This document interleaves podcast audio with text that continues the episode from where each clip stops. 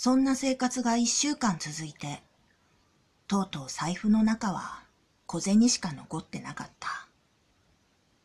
どうやらクレジットカードも家に忘れたらしく、帰りの打賃もなさそうだ。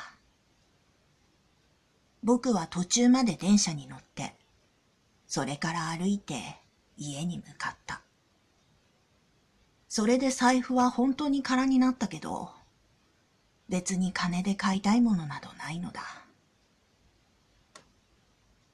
ベルを押して少し待つ。十秒後、泣き叫びたい気分になった。開けてくれる妻はどこにもいないのに。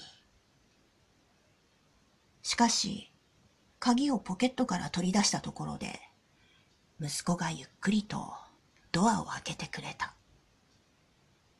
僕はこの瞬間まで、独り身のおばが世話をしてくれているという根拠のない安心感のせいかもしれないが、息子をいないものとして扱い、本当に頭から忘れかかっていたのだ。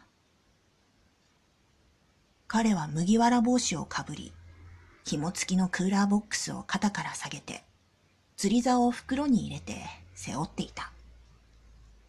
そして僕を見て、思議なくらい顔を驚かせていた。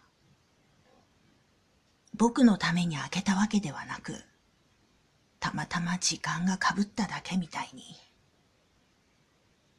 げんなりするけど、これでも僕の息子なんだ。冗談じゃなくてさ。息子は開いた口を塞いで、それからまたゆっくりと開けてから言った。父さん？父さん、だってさ。本当のところ、僕はこいつが嫌いだ。まるでデココのある鏡を見ているようで気持ち悪くなる。人へのまぶたが僕と同じだし、硬くて太い髪だってそうだ。